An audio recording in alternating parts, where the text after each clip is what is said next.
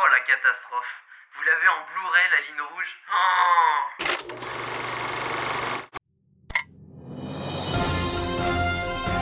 On laisse pas Pépé dans un coin.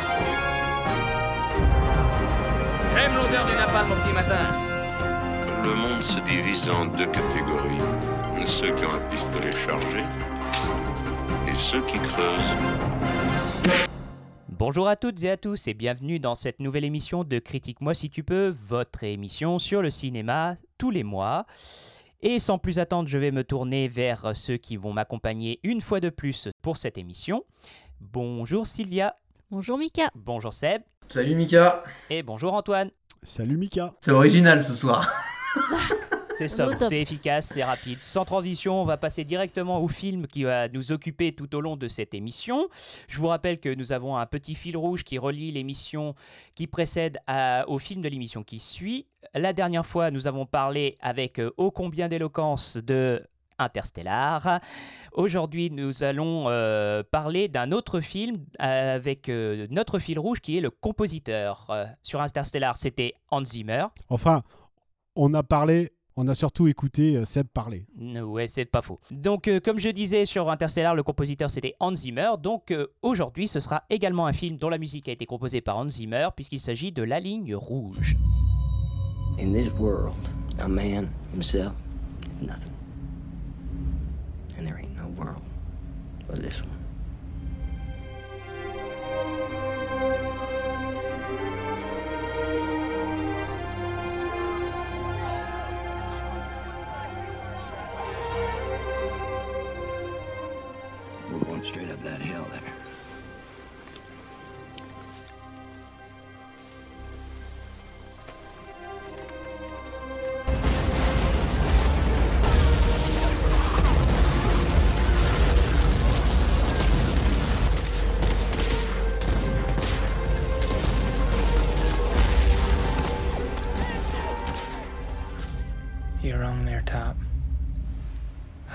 of the world.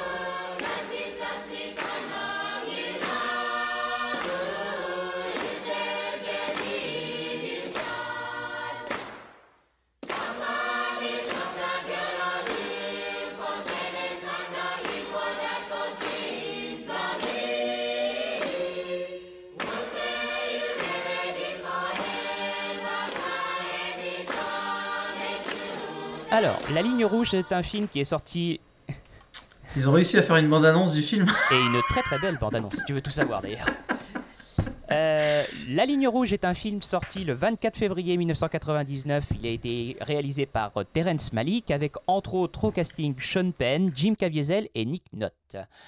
Et il y en a bien d'autres, mais euh, voilà, on va pas vous spoiler. euh, le casting est un petit peu 5 étoiles sur ce film. De quoi ça parle? Eh bien, durant la Seconde Guerre mondiale, sur le front Pacifique, l'armée américaine veut reprendre l'île de Guadalcanal aux Japonais. En parallèle de tout ça, de la grande histoire, un soldat déserteur qui s'est installé dans un petit, visa- dans un petit village pardon, mélanésien doit rejoindre sa compagnie. Et je n'irai pas plus loin pour ne pas spoiler le film, et surtout pour pas laisser le temps à Seb d'intervenir et de lancer ses pics désagréables. Bon, C'est moi qui, cette fois-ci, a eu la charge de choisir euh, le film, donc je vais m'auto-poser la question.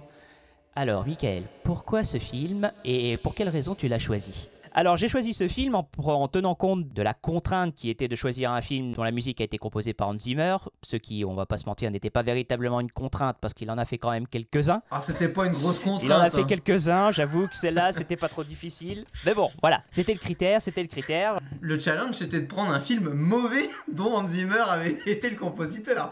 C'est-à-dire toi, t'as durci la contrainte. C'est pas mal. Hum, mauvaise langue, va. Bref, et donc du coup, j'ai choisi du coup la ligne rouge, euh, dont la musique a été, dans la plus grande partie de la musique, on y reviendra peut-être, euh, dont la plus grande partie de la musique a été composée par Hans Zimmer. et qui, d'un point de vue euh, strictement musical, tranche assez sévèrement avec ce qu'on a l'habitude d'entendre de Zimmer, qui a un style assez pompier, entre guillemets, assez épique. Donc euh, là, on, tombe sur un registre qui est nettement plus euh, intimiste, nettement plus mélancolique, ouais, qui tranche sévèrement avec ce qu'on a l'habitude d'entendre euh, de lui. Et qui, pour moi, à titre personnel, fait sans, sans, difficulté partie des meilleurs BO qu'il ait pu pondre depuis le début de sa carrière. Donc voilà pourquoi j'ai choisi ce film. Bah, Au-delà de ça, La ligne rouge est un film que j'aime beaucoup, que je trouve éminemment, euh, joli, éminemment poétique. Alors non, il ne figure pas dans mon top 5 euh, comme Interstellar euh, fait partie du top 5 de Seb, mais c'est un film que j'aime beaucoup et que je placerai peut-être dans un top 10 ou dans un top 20 euh, facile.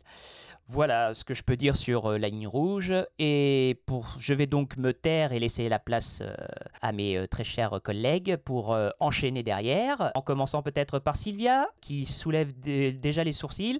Qu'as-tu pensé de ce film? Alors, il serait peut-être dans un top moins 20 hein, en ce qui me concerne. Alors, le point positif, la musique est bien. C'est vrai, je reconnais, ça tombe bien, c'était le thème. Et, et voilà Et ah si, il y a quelques belles images aussi, quand même. J'ai trouvé deux points positifs. Et sinon, j'ai trouvé ça ennuyant possible. C'est la deuxième fois que je le voyais. J'avais déjà beaucoup eu de mal la première. La deuxième, ça s'est pas arrangé. C'est trop trop long. La première heure, c'est il se passe rien. Enfin, et résolument, Terence Malik, c'est pas possible pour moi. Voilà en bref. Bien, bien, bien. On sait où se dirige l'émission. Euh, allez, vas-y, Seb, enchaîne. Moi, je trouve Sylvia un peu dur parce que moi, il est dans mon top, j'ai regardé, dans mon top 10 000. C'est-à-dire que sur les 10 000 films que j'ai vus, je pense qu'il intègre le top 10 000. En quelle position? 9999 Peut-être, ouais. Euh, comment dire? En fait, je l'avais vu aussi une fois avec l'ancienne émission qu'on faisait avec Sylvia et Antoine.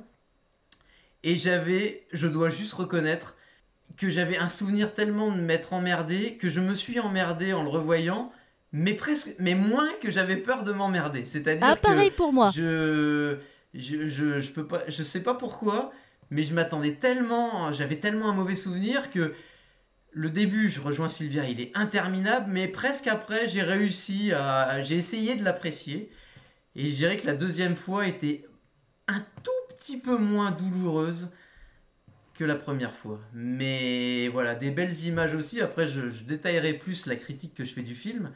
Mais ce film, il avait tout pour me plaire. Et non. Mais il a plein de choses positives. hein. Le paradoxe, c'est que je, vais être capable de lui donner énormément de qualité. Mais et puis alors sur la musique quand même pour compléter, je peux pas, euh, je suis pas d'accord. hein. Hans Zimmer, on en retient une caricature de ce qu'il est. Le thème ressemble énormément à celui d'Inception à la fin d'ailleurs. Enfin c'est plutôt Inception, je pense qu'il s'est inspiré de cette BO là. Et il a fait des BO vachement variés, hein, sauf qu'on retient juste euh, Dark Knight et Pirates des Caraïbes. Mais euh, Ah, c'est ma- marrant, ni l'une ni l'autre ne sont complètement de lui. La, la, la, la bande son de Pirates des Caraïbes, il l'a pas fait toute seule et, la, et tout seul, pardon. Et la bande son de The Dark Knight, il l'a pas fait tout seul. Ça, c'est marrant. En fait, le travail qu'on retient de lui, c'est des travaux qu'il a pas fait tout seul, en fait. Oui, mais du coup, par exemple, t'écoutes Time de Inception, c'est le même thème. Franchement, tu quelqu'un qui est pas trop attentif, la ligne rouge ou Time de Inception, c'est il se dit tiens, c'est c'est la même Ou chose. même Interstellar. Donc c'est pour ça que je trouve que celle-là, il est pas tant différente que d'autres. Mais bon, c'est c'est pas grave. C'est je suis d'accord, il y a un thème qui est chouette, mais le problème c'est qu'il est un peu omniprésent et un peu endormant aussi. D'où Inception, parce qu'Inception, c'est la notion du réveil. C'est pour ça que ce thème-là, il ressemble à celui d'Inception au moment du réveil. Et pour moi, là, il est synonyme de l'endormissement. Mais on est proche. Quoi. Allez, vas-y, Antoine. Je me permets d'entrer euh, dans cette conversation. hein. Donc, en bref, ce film, ce film est un chef-d'œuvre. Non. Objection. Ah, c'est trop tôt pour les objections. Pour l'instant, euh, pour l'instant, on donne chacun son avis. Tu c'est tout ce que tu as à dire, Antoine? Je vais donner juste mon point euh, musique parce que dans les derniers films dont on a traité pour le podcast, c'est le, je crois que c'est l'un des seuls qu'on a en Blu-ray. Les autres, on les voyait toujours en VOD ou sur Netflix. Et on se plaignait toujours du mixage sonore en fait. Ou quand c'était la musique, on était obligé de baisser parce que c'était trop fort. Et quand il y avait des paroles, on était obligé de monter parce que euh, si on avait trop baissé, on n'entendait plus rien. Et bien sur le Blu-ray, il y a un travail sonore, mais qui est énorme. moi j'ai eu cette impression-là d'être sourd, assourdi par les armes en fait, quand il y a des shoots, quand il y a des tirs. Et j'ai trouvé ça grandiose. Aucun moment on a dû monter ou baisser le volume. Mais tu sais que ça c'est valable souvent sur les Blu-ray, hein. c'est-à-dire que en fait, comme les gens ils sont attirés par l'image, ce qui est sacrifié souvent dans les, la VOD, le truc, c'est tout ce qu'est le son quoi. Le son, il y a des débits euh, pourris. Parce que les gens ils regardent plus l'image, mais t'as raison. hein. Le- Les gros écarts entre les Blu-ray et les DVD, c'est. Enfin, oui, certes, il y a un peu la vidéo, mais c'est le son, quoi. En 5.1, c'est un régal à écouter. Bon, je vais reprendre un petit peu le, le truc parce que là on est en train de s'éparpiller et on n'a même pas commencé. Je crois qu'on a fait le tour pour les avis en bref. On va pouvoir passer dans les détails et, et s'écharper poliment, en tout cas, je pense. C'est ça, qui- c'est ça qui va être euh, à l'ordre du jour aujourd'hui. Mais tout d'abord, une petite alerte spoiler.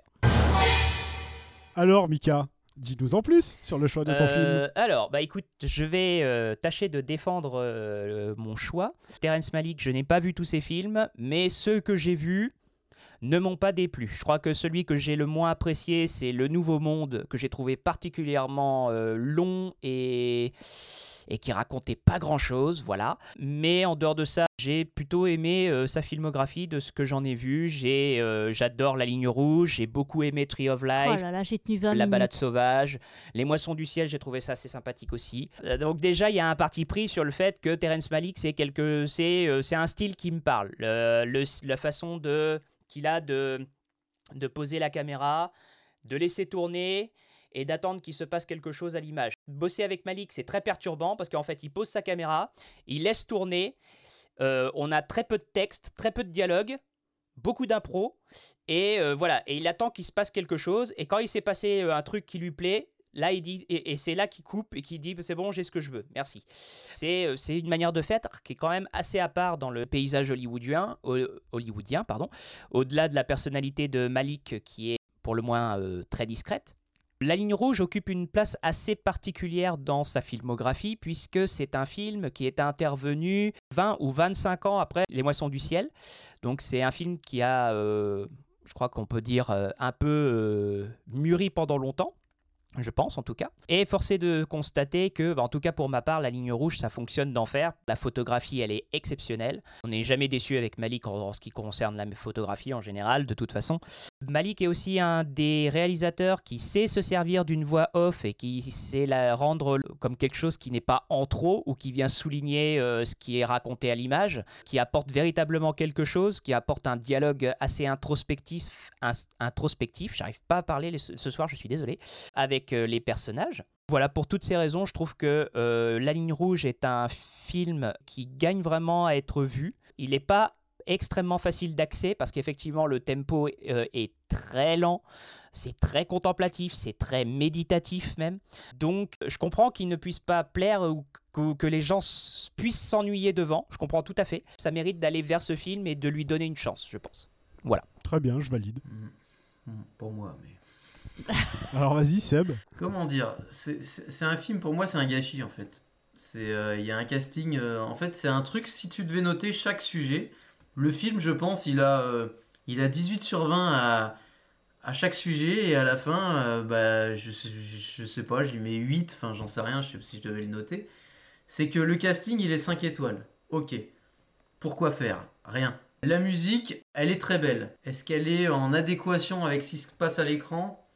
Il y a, je dirais, il y a une scène, euh, effectivement, un moment pendant la guerre, où il y a un rush où tu te dis, tiens, c'est adapté, sauf qu'on se la tape tout le long du film. Pour moi, pas bien utilisé. Les plans, magnifiques. Ok, c'est pour moi, c'est comme The Revenant. Ok, j'ai des super plans. Ok, j'ai une belle télé 4K. Ok, j'ai vu des super plans, mais ok, mais je suis là pour voir un film. Donc rien. Les, les mouvements de caméra. Ok, très bien, très bien fait. Comme 1917, très bien fait, mais à la fin, Qu'est-ce que j'en fais pour mon film? Rien. C'est-à-dire que si je note tout l'originalité de l'histoire, c'est-à-dire la guerre, moi, tu te dis la guerre, on l'a toujours, le débarquement, la Normandie. Pour une fois, on nous montre un autre aspect de la guerre qui est méconnu. Tu te dis, c'est super, c'est vachement intéressant, c'est un super sujet. Je suis désolé, elle amène rien sur le conflit. Alors après, on va dire, ok, c'est un film poétique. Bon, bah, moi, la poésie comme ça, euh, la poésie où c'est une boucherie, parce que je vois, je vois pas la poésie à un moment. Le film, il- pour moi, il sait pas prendre une position. C'est-à-dire que. Et d'ailleurs, j'avais pas souvenir de la première visionnage. J'ai été surpris en le revoyant.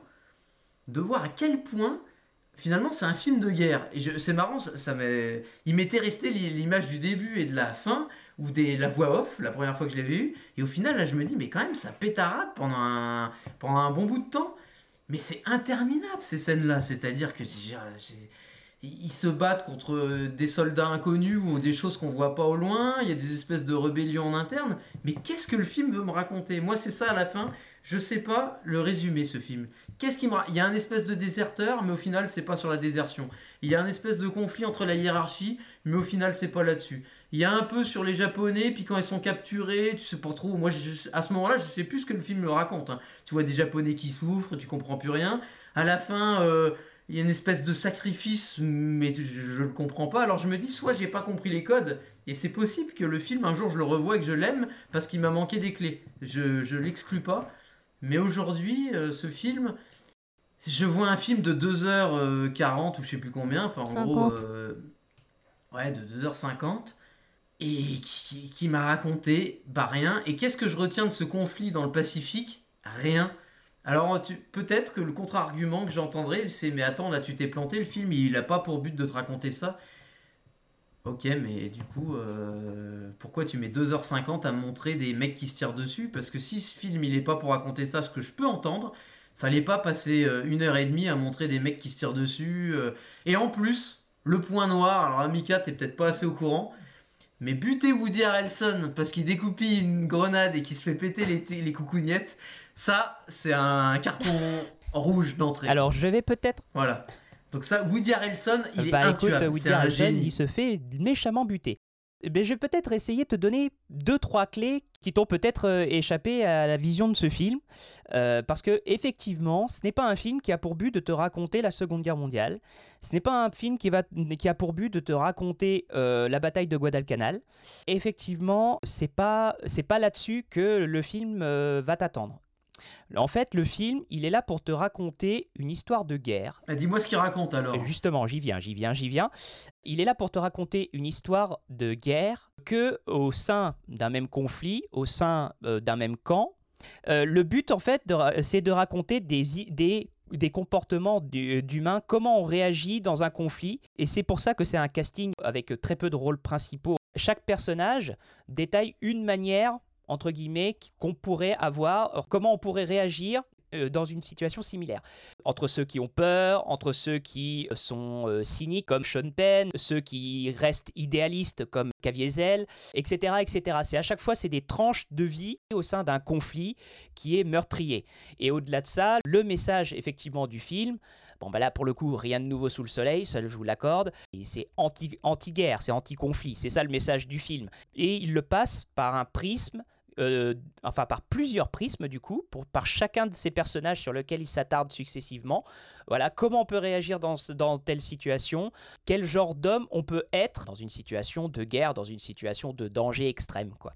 Ou dans une situation où euh, le danger numéro un, c'est de perdre son humanité. Alors juste, juste une petite chose, pourquoi pas? Je- J'entends ce que tu dis, mais alors pourquoi tu me montres des, long, des c'est- moments que de guerre film, quand même. Mais attends, c'est il y a trop de guerre dans ce cas-là. Si vous tu veux faire passer le message, ce que j'entends, j'aurais peut-être pas aimé le film, mais à la rigueur j'aurais entendu. Mais le film, je te dis, chronomètre tous les passages de guerre, tu seras surpris. C'est énorme la durée. Et pendant ce moment-là, il n'y a pas de voix off, il n'y a rien, tu vois juste des mecs qui se tirent dessus. C'est, j'avais pas ce souvenir-là, mais c'est vachement plus long. Et c'est trop long du coup, parce que dans ce cas-là, dans ces moments-là, tu vois aucun personnage, il n'y a aucune relation, il n'y a rien quoi. Enfin, moi je. Tu peux, tu peux pas faire un plaidoyer contre la guerre sans montrer à quel point la guerre c'est dégueulasse. Et c'est ça le but de, des scènes. Et c'est pour ça que ça s'étire, parce que c'est pour te montrer à quel point c'est c'est dégueulasse.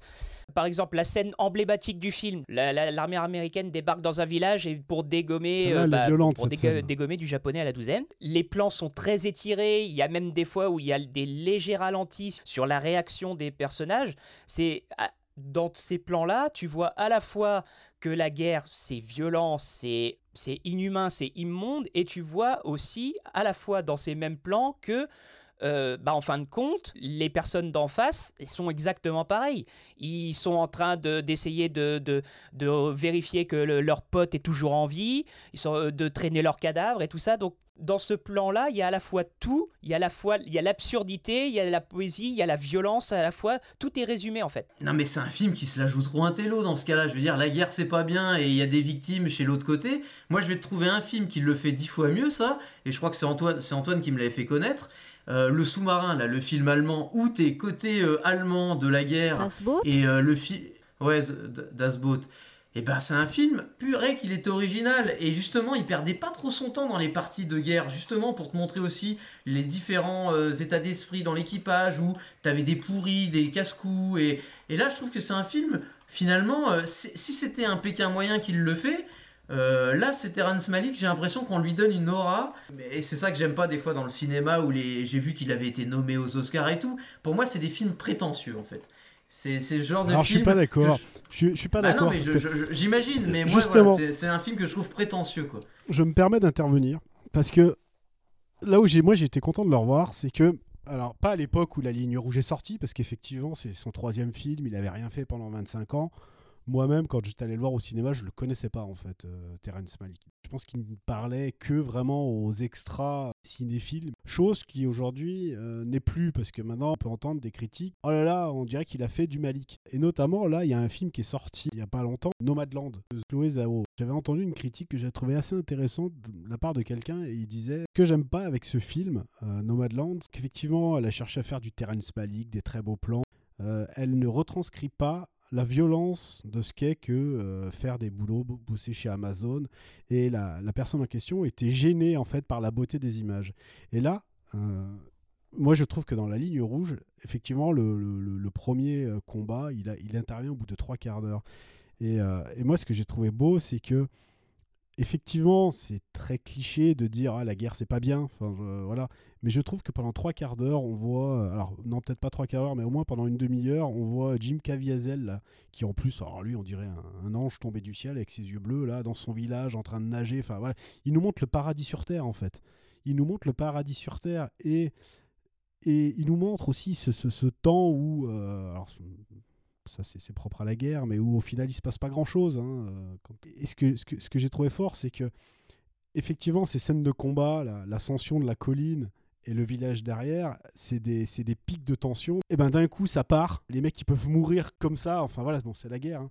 J'avais entendu une émission sur un, documentaire euh, qui doit toujours être disponible sur Arte, sur euh, Michael Cimino qui avait fait Voyage au bout de l'enfer. Et euh, il disait, en fait, ce qui est difficile quand on veut faire un film de guerre, si on veut faire un film réaliste, c'est de retranscrire cette, euh, cet ennui qu'il y a quand on est sur un champ de bataille, parce qu'on ne se, on, se tire pas tout le temps dessus, en fait.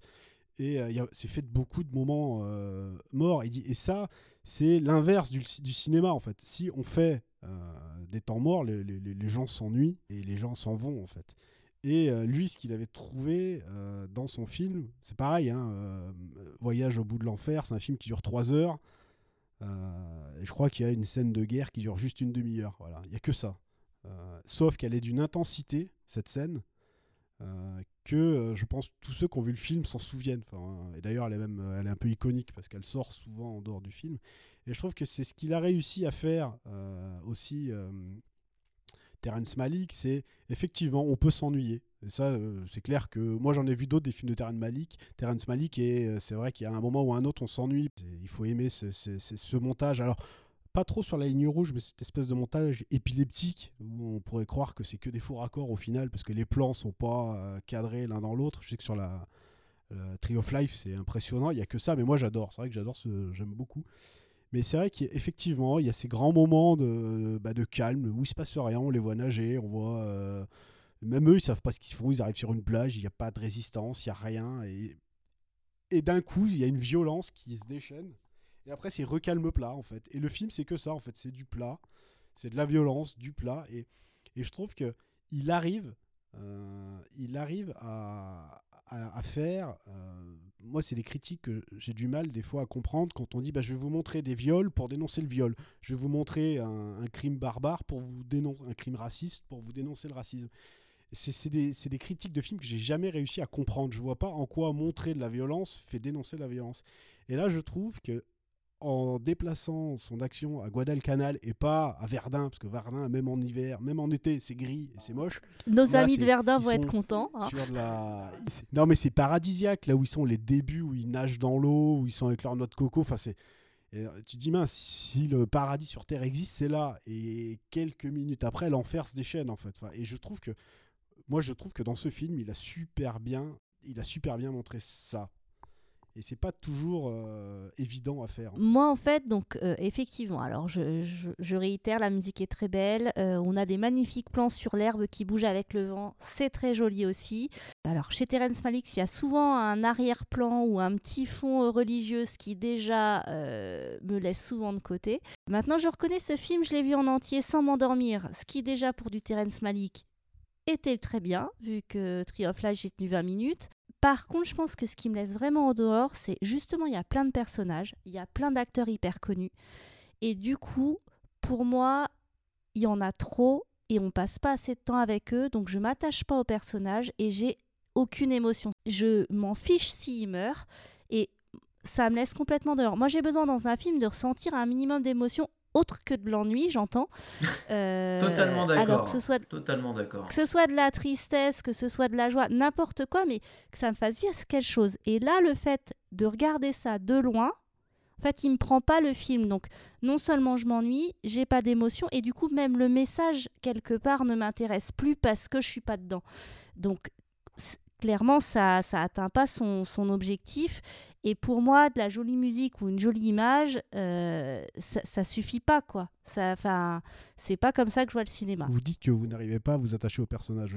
Et c'est peut-être l'erreur qu'il a commis dans son casting, c'est que comme il y a énormément de têtes connues, des têtes qui, qui ont d'habitude des premiers rôles dans les films, donc on se dit ah bah tiens je vais m'attacher à eux parce que c'est une espèce de bouée de sauvetage. On se dit bon bah lui je le suis parce qu'effectivement le, le héros principal Jim Caviezel c'est pas la star hollywoodienne. euh, Ah bah, Jim Caviezel, euh, en je- je 98, t'interromps juste deux secondes des sur séries, Jim. Caviezel. En fait, le, le- Jim Caviezel est un cas intéressant parce qu'il a eu sa montée avec La Ligne Rouge.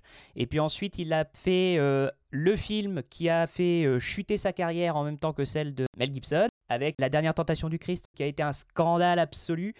Voilà, et c'est lui qui a interprété le premier rôle, Jim Caviezel. Donc du coup, bah, il, a, il a pris en même temps que Gibson en fait, et donc du coup, il, il a, mis, il a eu une très longue traversée du désert jusqu'au début d'année 2010 où il a eu euh, un regain de popularité en interprétant le personnage principal dans la série Person of Interest. Non mais m- moi Voilà. ça marche pas ça ton histoire parce que moi je m'en fichais que Jim Casaviel ce soit le, le personnage Non, mais principal. j'ai- ce que je veux dire, c'est qu'il y a tellement de stars qu'on a l'habitude de voir en- dans des premiers rôles. Je suis d'accord avec Sylvia, en fait on s'en euh, fout, moi. peu importe le personnage qu'ils que ce soit lui, une star connue.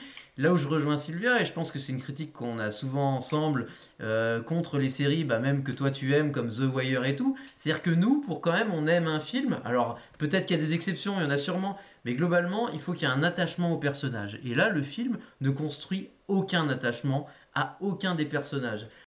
Mais t'as raison, et je pense que là t'as mis le point sur un truc toi que j'avais pas identifié moi, c'est que j'ai clairement eu un manque d'attachement au personnage. Ce qui fait, c'est qu'à la fin, quand il va se sacrifier, ou en tout cas qu'il il n'y a pas d'émotion, il crève, il survit, j'ai pas le cœur qui bat, j'ai pas les larmes aux yeux, en fait je m'en fous.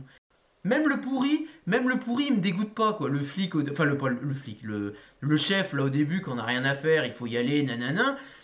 J'arrive même pas à le détester quoi. Pour moi ça c'est un loupé. Moi, moi, j'avoue qu'effectivement, la mort du, du personnage principal m'a pas, m'a pas fait pleurer. Par contre, là où moi j'ai eu plus de ce que, ce que disait Mika au début, là où moi j'ai par contre ressenti plus de choses, c'est après l'attaque des Japonais, où tu les vois tous devenir fous en fait.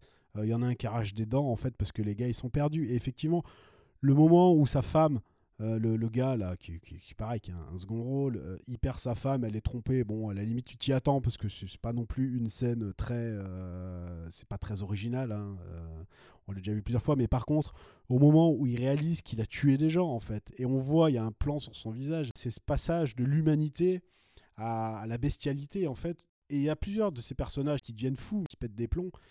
Et moi, j'ai trouvé que c'était super bien retranscrit, ça, en fait. Où, euh, même si effectivement, on a peu d'attaches parce qu'on sait pas grand chose d'eux, mais bon, on a- quand même passé trois heures avec eux. Et la scène du village, elle arrive à la fin du film. Il y a même des plans sur les Japonais où, comme tu disais Mika, on voit que les Japonais ils sont exactement pareils. D'ailleurs, il y a les, les- Non, alors là, justement, je te rejoins pas parce que tu vois, j'ai trouvé que presque le seul moment où, tu as un peu d'empathie, où c'est justement quand tu vois les Japonais, parce qu'en fait, j'ai envie de te dire, les Américains, ils sont trop beaux, Mm. ils sont trop propres sur eux, trop bien vrai. musclés, trop ce ils que sont tu trop veux. propres, ils sont trop beaux. Ben, dis Non mais Ah bah regarde si, les Japonais, ils Ouais, sont les- maigres, ils sont squelettiques, tu sens qu'ils ont souffert Ils pendant des mois, qu'ils n'ont pas eu à bouffer, que effectivement ils ressemblent à rien. Les mecs, ils font pas pitié les Américains quand tu les vois. Euh, Terrence Malick, c'est un réalisateur américain et ses films sont profondément américains. Je vais pas aller à l'encontre sur le sujet, donc forcément, les acteurs américains qu'il a pris, c'est pas les plus moches. On est d'accord.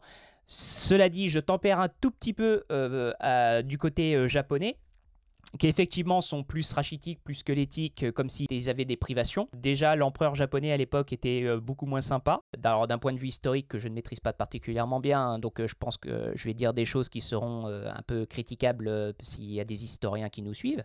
Il y avait euh, une privation et une certaine, mal- une certaine maltraitance dans les unités japonaises euh, parce qu'on les envoyait au front pour qu'ils meurent, pour que ce soit des kamikazes. Donc forcément, ils étaient rachitiques, on leur donnait pas à bouffer.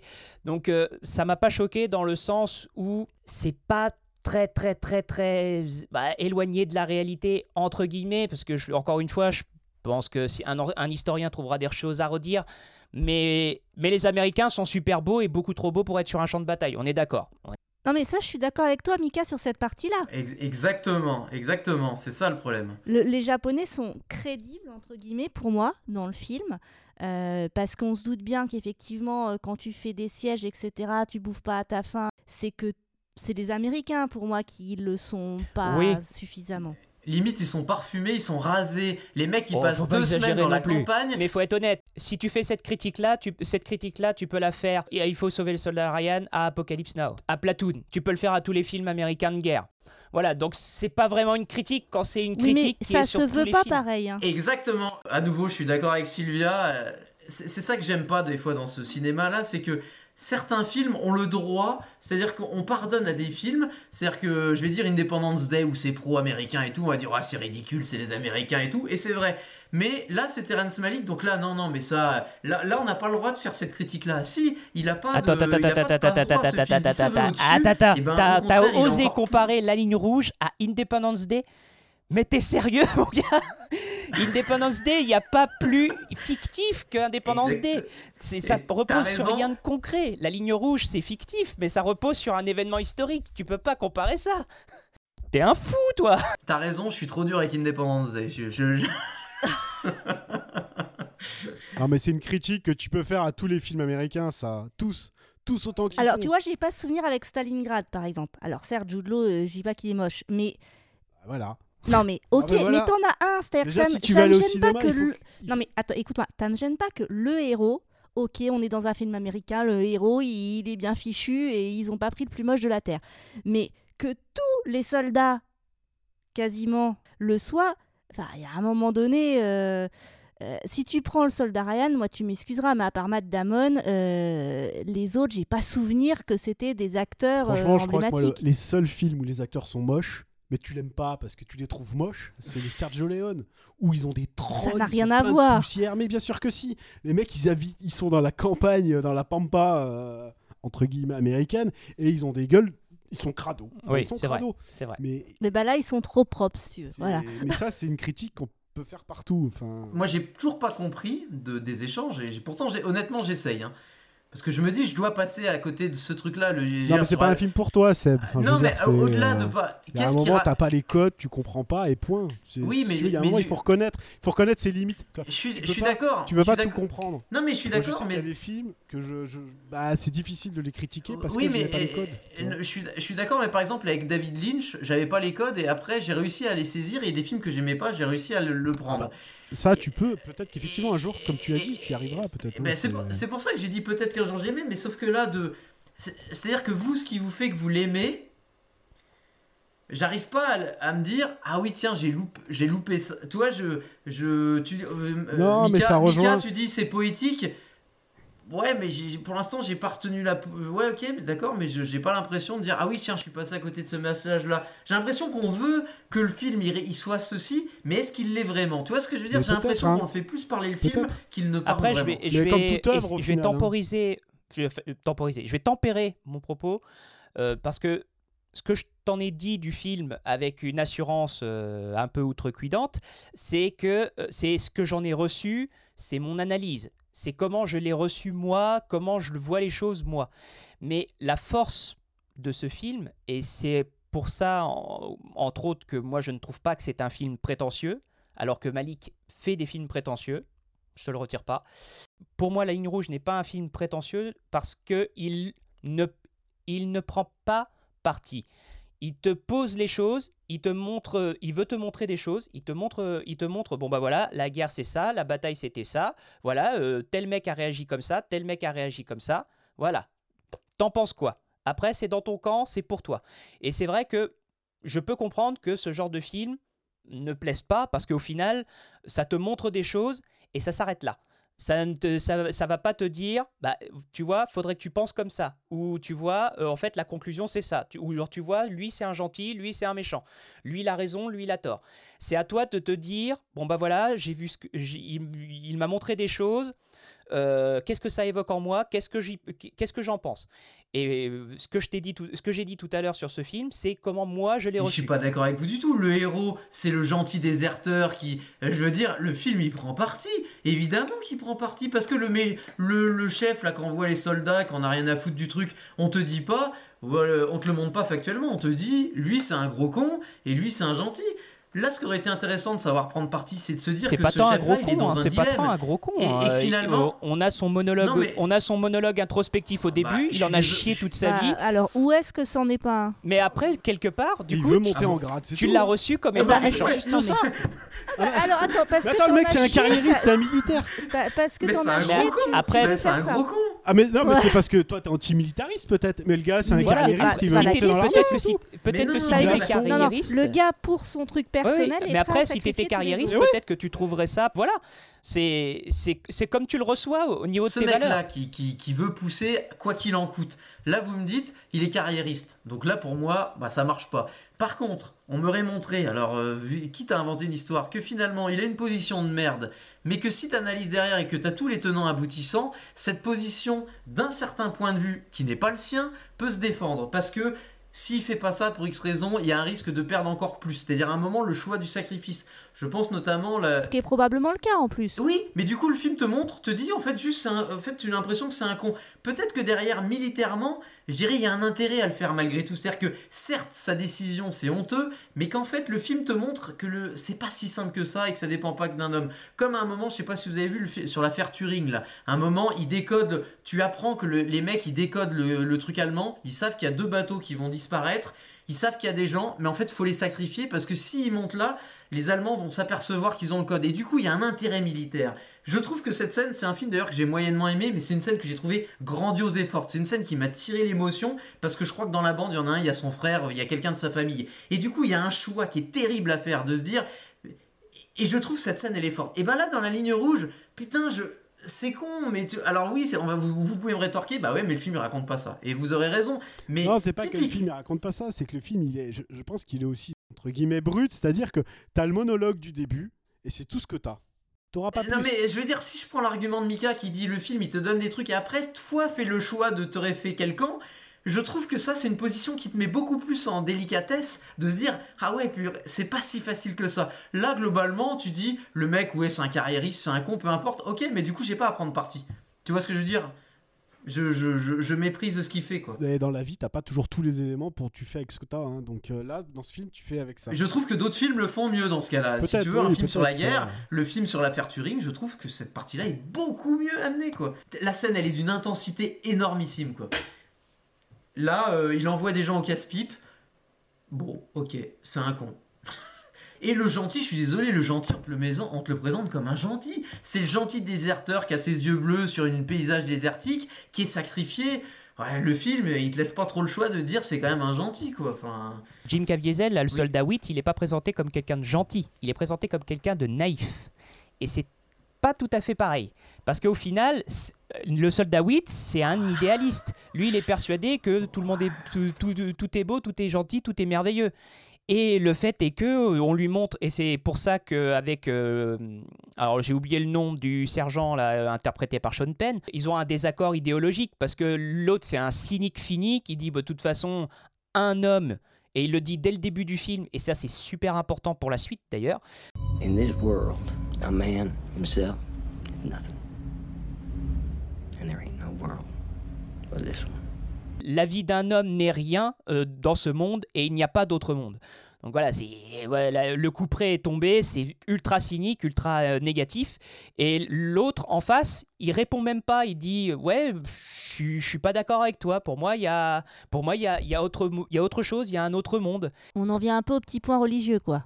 Ah, il est légèrement croyant. En même temps, et je, là, ça me permet de rebondir sur un point musique, c'est que euh, les partitions qui ne sont pas de Zimmer dans le film, euh, les chants mélanésiens sont des cantiques religieuses parce que le peuple mélanésien est en grande partie chrétien. Il y en a deux dans le film. L'un peut se traduire par Seigneur, euh, ma vie vous appartient et l'autre c'est à Jésus prend ma main. Donc on peut pas faire plus clair, je pense. hein. Donc oui, il y a un aspect religieux derrière. Alors après, je peux comprendre que ça pose problème. Le soldat Witt, il est croyant. Je prends acte de cette information. N'étant pas croyant moi-même, C'est Jésus, mais c'est Jésus, il est martyr, il meurt en martyr. non, il meurt pas en martyr. Il, il meurt parce que ils se sont, ils ont voulu participer à une, une escouade de de- d'éclaireurs qui allait se pointer de toute façon et Eh, euh, pour permettre à ses potes de s'en sortir, il, essaie de faire diversion, il se plante et du coup il se fait buter. Parce qu'en fait, c'est voilà, il essaye d'être un héros et il échoue. Non, mais il se Non, il, sacrifie. il sait qu'il Oui, se sacrifie.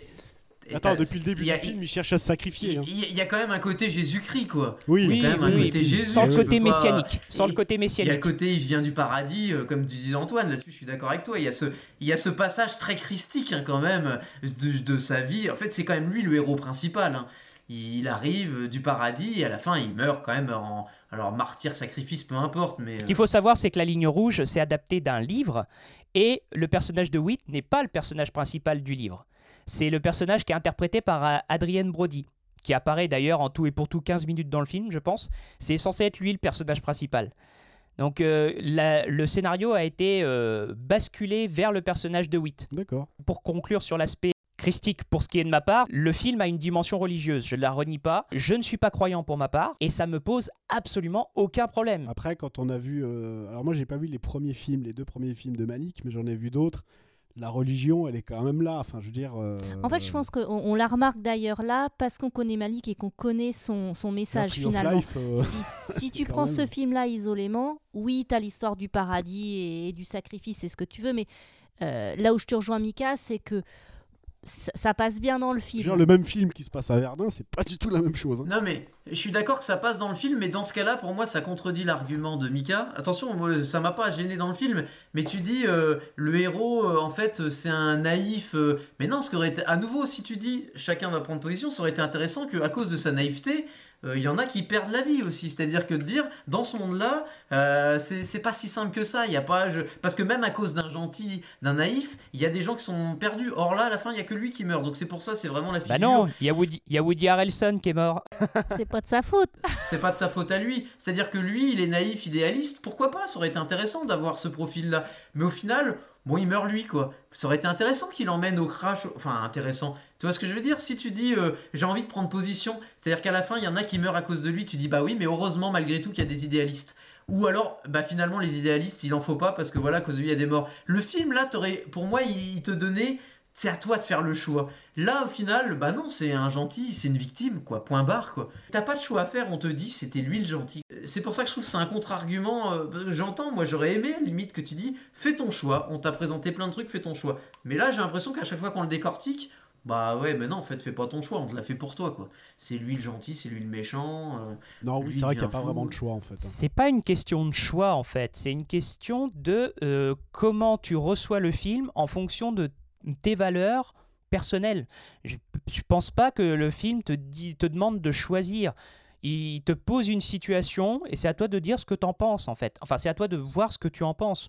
C'est c'est juste ça. Moi, j'en retiens le, euh, le côté euh, plaidoyer, plaidoyer anti-guerre. Et pour moi, il le fait magnifiquement bien. Toi, Seb, en regardant le film, c'est pas ce que t'en retiens, même si tu ne l'as pas aimé. Sylvia, tu l'as vu, t'en as retenu autre chose que ça. Puis même Antoine, même si tu tu l'as aimé aussi, et c'est peut-être autre chose qui t'a arrêté. Pour moi, ce, plaidoyer anti-guerre, euh, entre autres, c'est assez une évidence du film. Mais il n'empêche qu'il me manque trop de choses pour que j'y trouve un intérêt. C'est-à-dire juste me dire c'est un plaidoyer, euh, peut-être, oui, je, je l'aperçois, mais pas suffisamment bien fait suivant ce que j'en attends en tout cas. Bon, après, on va pas se mentir, hein, Malik, c'est pas non plus facile d'accès. hein. c'est comme Kubrick, hein, je pense. Qui a vu un Kubrick, c'est pas emmerdé. Bon, bah, qui a vu un Malik, c'est pas emmerdé. Mika. Non, mais alors, par contre, moi, de tous les Malik que j'ai vus, c'est quand même mon préféré, c'est celui-là. Parce qu'il dure 3 heures, mais je m'ennuie pas. Enfin, moi, je suis, euh, je suis à fond dedans. Je suis, je suis d'accord, c'est mon Malik préféré aussi. Que, après, il a fait le Nouveau Monde, là. Donc, il y a beaucoup moins d'acteurs. après, il y a Tree of Life. Alors là, il y a encore moins d'acteurs, il y a même moins d'histoire. Après, euh, je sais plus ce qu'il a fait. Après, c'est euh, à la merveille. Ouais, alors je l'ai pas vu, et j'ai vu Night of Cup, mais alors celui-là, je sais pas, il y a plus d'histoire, il y a- il y, a deux acteurs. C'est pourtant c'est avec ton acteur préféré là, euh, Seb, Oh, avec Christian Bell. Oh, ouais, mais je là, je vais rencontrer quelqu'un qui a aimé ce film parce que moi-même, j'ai rien compris. Ouais, mais j'ai- enfin, c'est là que moi j'ai toujours. euh, Mais après, à la rigueur, il en faut pour tous. hein, et du coup, je me dis, c'est pas pour moi. Mais j'ai l'impression que c'est quand même des personnages qui deviennent aussi des caricatures d'eux-mêmes. L'impression que s'ils font pas un film qui dure 3 heures chiant, ils répondent pas à des critères qui du coup font que ah non mais Terrence Malick limite tu sais il y a quand même ce côté je trouve un peu intellectuel à nouveau Ah, moi qui me complètement. hein. Avec, cinéma, Ma- quoi. avec Malik, tu es dans le ciné indépendant américain. Clairement, hein, là. euh, alors oui et non hein, indépendant euh, là la ligne rouge excuse-moi bah, hein, pas comme tant que ça, indépendant, parce on que fait au mieux, hein. final, nous, on le voit. Bah attends, indépendance, ça veut pas dire que t'as t'as- t'as pas des acteurs connus. La hein. ligne rouge, à la base, nous, maintenant, euh, en 2021, on regarde la ligne rouge, on se dit, purée, mais il y a un casting de folie. Mais sauf que à l'époque, la moitié des acteurs étaient pas connus. Adrien Brody, c'était le début de sa carrière, il était inconnu. Jim Caviezel était inconnu. un film à 52 millions d'euros euh, de dollars pardon c'est pas un film indépendant hein. Un cher film indépendant.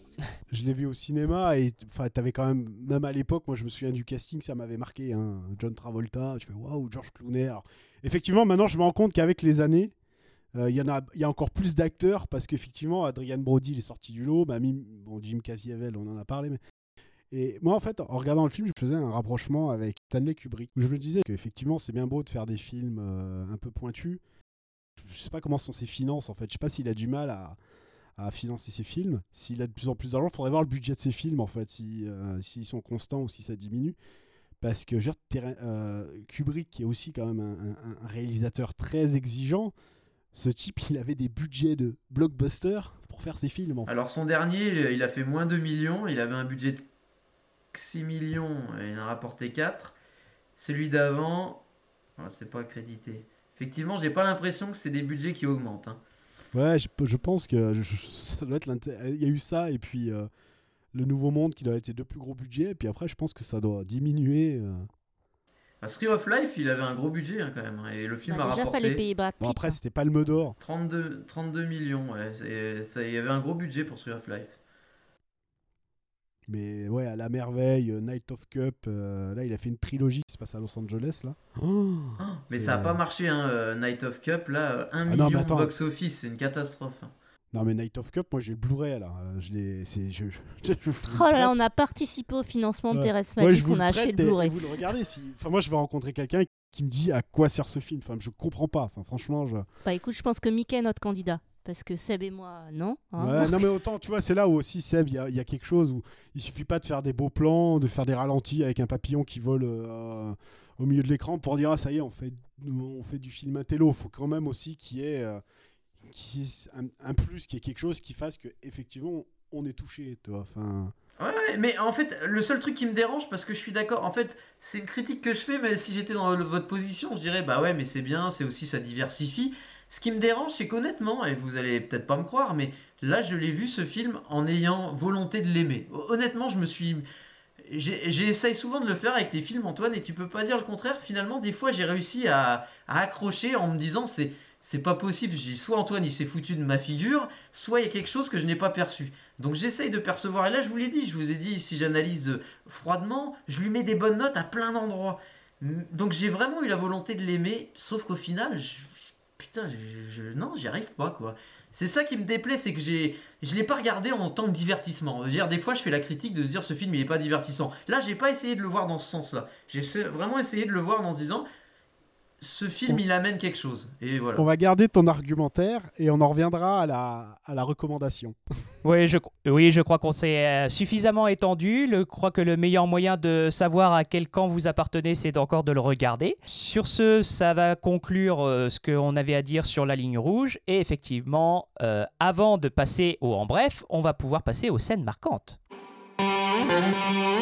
C'est la donc je jouais troisième ou quatrième fois que je vois ce film et la première fois que j'avais vu le film, il y avait une scène qui qui m'avait euh, justement qui je trouvais disait beaucoup, une scène sans dialogue où on voit ces GI là qui vont à la conquête de cette euh, colline et ils croisent une espèce de papou. Voilà, c'est- deux plans, deux trois plans où c'est deux univers qui se côtoient mais qui se comprennent pas et qui se comprendront de toute façon jamais en fait. Et ça j'ai trouvé euh, en le revoyant que moi ça m'a ça marche encore sur moi ce, ce plan là. Bah moi, faut- je reconnais que la scène d'entrée au village avec la musique, c'est euh, enfin c'est la scène la plus la plus la plus réussie. Je, je la trouve belle cette scène. Euh, bah, c'est la même que Seb. La, la scène du village, euh, j'en ai parlé un petit peu, donc je vais pas m'étendre euh, davantage. Pour moi, elle synthétise un petit peu tous les thèmes du film. Cette caméra qui voyage entre les différents foyers de combat, c'est la synthèse du film. Ouais, bah je vais, je vais aussi euh, prendre cette scène euh, pour le côté avec la musique aussi. Oh bah d'accord. On a un bon ratio. Très bien. Et bah du coup, on va pouvoir enchaîner et partir sur euh, la conclusion. Bah, je vais repasser en dernier aussi parce que on s'en doute. hein. Au cinéma Comment on voit ce film? Au cinéma Allez Sylvia. Au cinéma À la télé, mais sur un bel écran pour euh, au moins profiter des images. Au cinéma C'est quoi les choix déjà? Téléphone, télé, Blu-ray ou Au cinéma Ouais, bah je vais dire comme Sylvia. Ça me va bien. En plus, les- la, la belle télé, je suis d'accord. Et toi Mika Je disais au cinéma. On t'entend plus. plus. Meka, c'est le cinéma muet. Ouais. C'est The Artist. Ça, il attend Je blanc. disais au cinéma. Et en plus, on l'entend pas quand Et il en parle. plus, on n'a pas de son. Il manquerait plus qu'il y ait un chien en arrière-plan. Allume une lumière, hein, Mika, fais quelque chose. Remarque, nous, c'est pareil. Hein. Bientôt, euh, la, la lumière divine, nous. Ouais, nous on Ouais, a vous, le halo. c'est- ouais. Christique, on dirait un Malik. Ouais. Franchement, et je filme, je filme dès que je suis Terence Malik, on a 4 étoiles sur Allociné. hein. On dirait, ah oui, mais les gens ils ont pas compris, mais il y avait un message, chacun se faisait son opinion. Est-ce que c'était la crise du logement, la surfacture énergétique, la crise climatique? Toi, avec un truc torche-balle fait à 5 minutes, je peux faire passer des idées euh, sociétales. On a deux cinémas, deux télé. Bon, c'est pas mal, c'est une bonne moyenne. 2-2 donc. Moi, vous m'avez pas demandé mon avis, moi. hein. Tu as répété dix fois au cinéma. Mais Antoine, qu'est-ce que et toi, à ton avis, Antoine, tu le vois comment? Ah Ouais, on- bah, Au cinéma. Très bien. Voilà, on va du coup, c'est tout pour la ligne rouge. On va pouvoir passer sur euh, la petite recommandation en bref.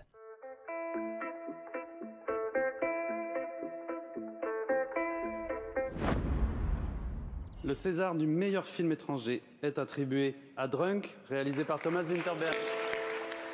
Det er kun i arbejdstiden, vi drikker, ikke? Men det er jo ligesom Hemingway. Vi drikker ikke efter 8, og ikke i weekenden. Jeg har aldrig tidligere haft det så godt, som jeg har det nu. Jeg tror bare, der er mere at hente der, og måske endda lidt højere op. Så vi skifter gear. Et l'Oscar est décerné à Drunk, réalisé par Thomas Winterberg. Alors, en fait, Seb nous en avait parlé, c'était l'entre-deux confinements où les cinémas avaient réouvert. Seb nous avait dit que c'était le film, euh, le film de l'année et qu'il fallait, euh, fallait Après Tenet. voir- aller voir Drunk. Donc nous, on attendait la, la réouverture des salles pour que le- les VOD se réalimentent en, en film. Et donc, avec la réouverture des salles, ben, Drunk est apparu en VOD. Et donc, on s'est dit, bah, tiens, tous les deux, Sylvia et moi, on avait envie de le voir. Donc, l'histoire, c'est quatre professeurs, suite à un anniversaire d'un des quatre. Il y en a un qui dit que l'être humain naît avec un déficit en alcoolémie de 0,5%. Et que si on était tous alcoolisés, en tout cas qu'on arriverait à ce seuil de zéro, qu'on rattraperait ce retard, bah, la vie serait plus facile et plus sympathique. Et donc ils décident, tous les quatre, de faire ça. Alors, en- s'imposant des règles et en montant graduellement de niveau. Donc voilà, ça c'est l'idée de base du film. Et en plus, un acteur que j'aime beaucoup, enfin un acteur dont j'aimerais aimer les films, mais au final, euh, je me rends compte que j'aime pas tant que ça ce qu'il fait, c'est Matt Mikkelsen. J'ai beaucoup aimé le début justement. Qu'est-ce qui se passe si on est alcoolisé toute la journée en fait, mais légèrement alcoolisé Parce que après, on sait très bien que si on part dans n'importe quoi, on, on va pas bien loin. Et toute cette première partie, j'ai trouvé ça sympathique et j'ai même trouvé que c'était long à, commencer. En fait, j'aurais aimé qu'ils attaquent plus vite et qu'on les, voit faire des conneries. En fait, c'est ça qui est rigolo. Et après, là où le film m'a complètement perdu, et là, j'arrivais plus à savoir quel était le message du film, c'est qu'ils décident de boire, mais vraiment jusqu'à un taux maximum. Et je me suis dit, mais à quoi bon? Enfin, on le sait tous que si on boit à se torcher, ça finit mal. Et c'est là où moi le film m'a perdu, c'est je me dis mais euh, qu'est-ce qu'il cherche à nous montrer? Et en plus là-dessus, euh, le film, je trouve que moi il change de sujet parce qu'après il y a une histoire d'amour forcément. Enfin bon. Et moi là, ouais, cette deuxième partie, elle m'a vraiment vraiment perdu et je trouvais qu'on perdait l'idée de base en fait. Quand j'ai attaqué ce film-là, je suis parti du postulat de base que ça allait mal se terminer. Que ça se termine mal, pourquoi pas? Mais s'il arrive à me surprendre en me proposant quelque chose auquel je ne m'attends pas, euh, le film ça peut être un petit chef-d'œuvre. Et au final, ben, on est plus proche du pétard mouillé qu'autre chose, moi je trouve. Ouais, bah, le- le- la fin, ça finit ni bien ni mal, je dirais. Enfin, il y a pas, ça finit. euh, Il y en a qui meurt quand même. euh, je peux pas dire je peux pas dire que le film finit mal non plus. Enfin, et je te dirais même au contraire. Moi, je, moi, j'ai beaucoup aimé ce film, mais je, je vais être honnête sur un point. Je pense que je l'ai aimé aussi par la période qu'on traversait. On peut pas retirer un Ouais. film d'un contexte Oui, dans lequel on le voit, Oui, surtout ce genre sûr. de film. J'allais dire, tu vois un film d'action, peu importe le contexte. Là, on sortait du confinement. Je, je, je te dis pas du tout le même avis sur le film si tu me retires les 5 dernières minutes. La fin du film, on sortait, on, on sortait du confinement, t'as tout le monde, le masque, nanana, chacun a peur. Il y a un moment festif au bord de, du, c'est du- La mer du Nord. que- enfin, c'est à Copenhague, donc je sais plus euh, quel est le fleuve qui se jette dans Le le. Loiret. Ouais. Et en fait, cette scène avec une musique scandinave qui, est, euh, qui chante What a Life, tu vois Matt Mikkelsen qui se met à, à danser. Alors j'ai trouvé que c'est super mal filmé, moi. J'en- j'en Parce sais que rien, j'aurais mais- aimé la voir. Moi, j'aurais aimé la voir la chorégraphie, parce que c'est un acteur qui est quand même physique. tu vois. Bah, non, mais c'est un danseur à la base en plus, et je trouve que cette scène, c'est une scène. euh, je pense que moi, enfin, ça répondait à un besoin que j'avais par rapport aux plusieurs mois où, je veux dire, l'autre que tu voyais, c'était un ennemi, tout le monde a le masque, c'est le confinement, et là, tu as un moment de célébration parce qu'en fait, ils fêtent le bac, hein, l'équivalent du bac Ouais, à ce moment-là. Oui, c'est ça. Et, et, et, je, et ça se, t'as ce prof qui se met à, à danser, chanter, t'as les élèves. En fait, il y a un moment de joie dans ce film. C'est-à-dire que le film, tu passes par des moments plus ou moins drôles, plus ou moins dramatiques. Et finalement, après coup, je, je- je- je peux rejoindre euh, ta critique.